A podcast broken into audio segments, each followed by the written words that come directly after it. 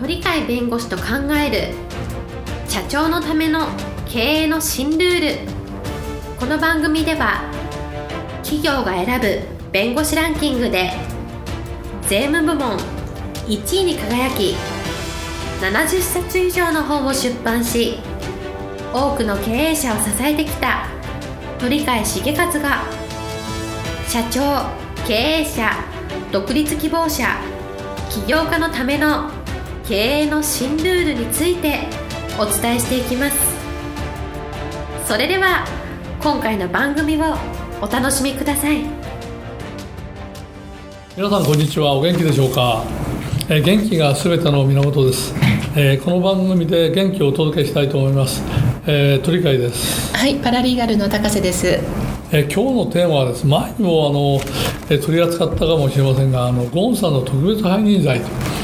えーいうところからあまあ何か学ぶっていうことを今考えております。はい、えー日産の元会長のカルロス・ゴーンさんですが、1月11日に、えー、と特別背任罪で追起訴されましたね。はいはい。はい、これで追起訴されて、はい。えーやはりあの保釈が後で出てくるんですけど、はい、えー保釈請求も実はもう今の段階では却下されたと、はい、それについてもおそらく、いや、却下があのダメだから、それ却下したのを取り消せみたいな訴訟はこれから始まるんでしょうけど、えーただ、どちらにしても裁判所としては、保釈はまだ認められないよと、はい、おそらく証拠を隠滅する可能性があるんじゃないかって、そういう理由をおそらくつけたんだと思いますけど、はい。えーそういうことから、あのゴンさん、なかなか、えー外に出してもらえないと、は海外あたりでは、えー人質司法だとかいはい。う言葉が、えー日本でもあの使われてるんですけど、えーそれと同じように、そんな長いの交流ダメじゃないのと。えーはい、おいうようなところで批判がなあると、おだけどそれでも裁判所は、やっぱりこれは疑いがあって、えー証拠隠滅されても困るよとい。うので、えーまあ、そういうえー保釈は認めないという判断になったと思うんですね。はい、えっ、となぜそういったえっ、と長く交流されるようなことになってしまうんでしょうかね。つまりね、裁判官はい。の心理がどういう心理かっていう、はい。ええ。ーなぜこれをわざわざこれで話をするかっていうと経営者の方は、はい。意外とあの中小企業の経営者の、えー顧問弁護士をおおそらくお持ちにならない側近として弁護士を何でも相談するって相手にしないのが日本のえ。習慣で、はい税理士さんあたりとかコンサルタントの方あたりを、えー法律相談の相手にしているというところがあるので、はいえそうすると裁判の経験もない裁判官がどういう心理で、あのつまり心の持ち方であの裁判してるか知らないで行動してると。えいう時万が一の時にはい。不利になってくることがあると、えだから本来は犯罪なんて言われる筋合いもないし逮捕なんてされるはずもないよと。い。いうものであったとしても疑われて、えーどちらかというと、はい。おーまあ、逮捕されるとか、えー場合によっては裁判にかけられるとか、えいうことが起こるので、はい。まあ、法律のいろはみたいなものを、このゴーンさんの事件からい。知ってほしいねと、はい。い、うのが今日のテーマですね。はい、えー、と法律のいろはを経営者は知って知っておいた方がいい知っておくべきだねということですね。何かっていうと、は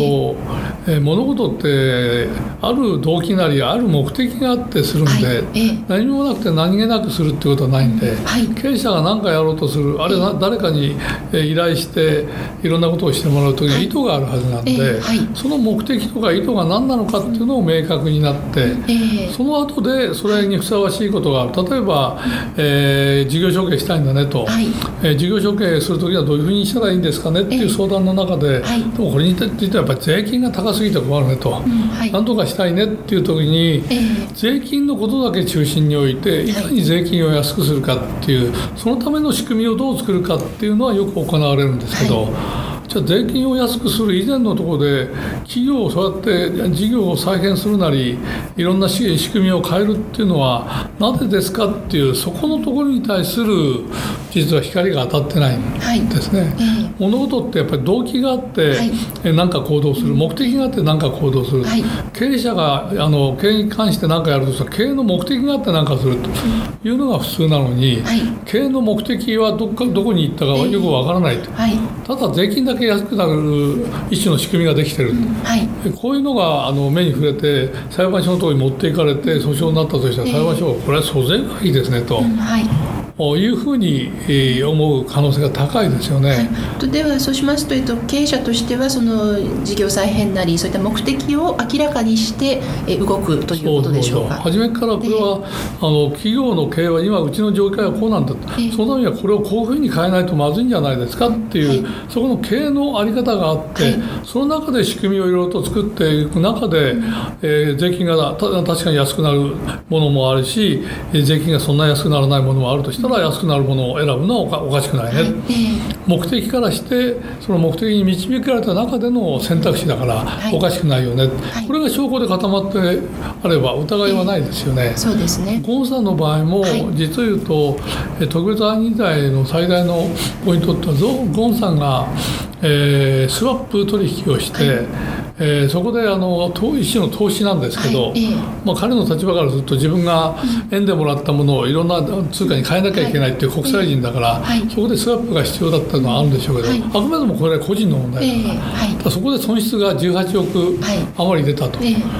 そこから始まって、はい、今の特別犯人罪に至るまでのいろんなことが行われてて、そのいろんなことが行われた経過を見ると、まず損失があってそれまず日産の方に、その評価損なんですよ。評価損ごと全部スワップを移すと、で拒否されて元に戻さなきゃいけないっていう状況の時に、どうするかっていうものが後でいろんないや友人関係とかいろんな有力者に、えー、合弁作ったよとかあるいは自分のところにあの特別なあの予備費を設けていろんなことができるようにしたよとかさまざまなものが全部損失が出てその後で銀行から担保を詰めって言われた時が最初でその後から作られてるとやっぱりこれ損失をカバーするためじゃないのと。つまり私的利用よねと。私物化したっていう言葉を使いますけど日産っていう大会社を私物化したのがいいっていうそういうふうに裁判判所は印象を持っちゃうわけ。そうですね。裁判か裁判所の審理としては、うん、だから損失を受けるとか、はい、そういうスワップ取引をする前からそういう仕組みがあって、はいえーはい、その中でたまたまいろんな協力を得たのでそれに対する対価で払ったっていうのをちゃんと証拠で残すような、しっかりしたことをやってもらえば、えー、何の問題もない。そうですね、うん、順番の問題ですか。そう、えー、だからどちらかというと順番が狂ってるっていうか、裁判所ってのはどういう判断をするのか、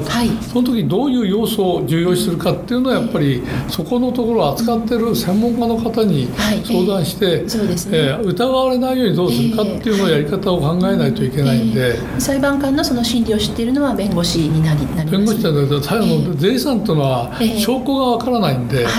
実態を備えているそれを形として見ると、うん、確かに見えるよねと。はいだから株主総会議事録があってもこれはもう単なる書面なんですね、えー、紙っぺら、そうですね、はい、実際実際にあの正しいやり方で株主総会を開いて、はい、その結果をお書面にした、はい、この議事録であれば証拠なんだけど、えーはい、そうでないもの証拠と言わないですよ。そうですね。ただの議事録であれば。はい、えー、ところがそこら辺のところが分かんなくて、うん、形だけで法律見てて、うん、法律は動くんだと人によって全然動き方が違うんだというような、あの人間心理に通じないで、うん実は法律はあの、はい、使えない。行政との対応でも行政が法律どう使うのかどういう思いで考えてるのかと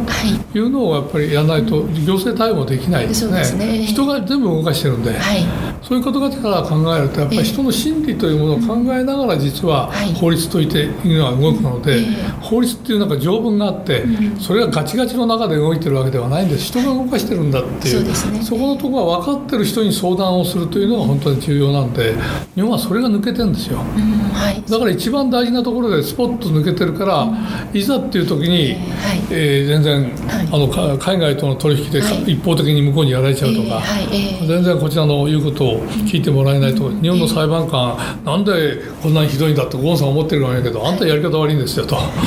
順番間違ってるんじゃないですかと、はいえー、もうちょっと慎重にいろんなことを考えたら、うん、そんなに問題なくやるやり方はできたんじゃないですかと、別のやり方があった、うん、えー、でも内容全部わからないからなんとも言えないけど、ええ。本人たちいろんな事情があれば有利な事情意外とあるんですよ。うんええ。だからこれは有罪じゃないよっていう弁護士もいるくらい、はい実はそういうふうに整ってるところがあるのに、はい。順番が違うよと、裁判官の心情全然分かってないよと、はい。いうのが実際じゃないですか。はい。ああだからそこの意味ではあのなるべく自分の側近とは言わないけど、ええ。問題の大きなことをとやろうとしたら法律が裏付けないと何もできないんですよ。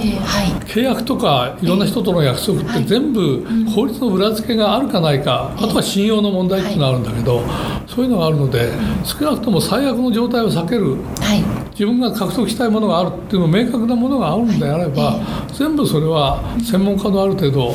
えーあの知知恵を借りながらやるっていうのが必要じゃないですか。今、えっと、これをお聞きになっている経営者の方にも、えっと、そういった専門家の知恵を、えっと、今のゴンさんの話ですとかなり早い段階で知恵を借りておいた方が良さそうですね。えー経営者だったら、ええ経営トップだったら、ええ。日本はいくらでも自由が利くんで、はいええ正当なことをやろうと思えば何の問題もないので。うん。ええ。ところが正当なことをやりながら、えーその特別範囲だと言われかねないんで、はい。ええ。特別範囲を避けるっていうのは難しくもなんともない、はい。ということを考えていただくともうちょっと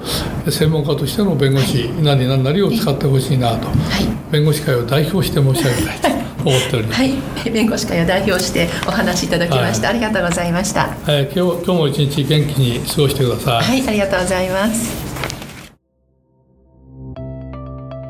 本日の番組はいかがでしたか？この番組は毎週月曜日7時に配信いたします。それでは次回の配信を楽しみにお待ちください。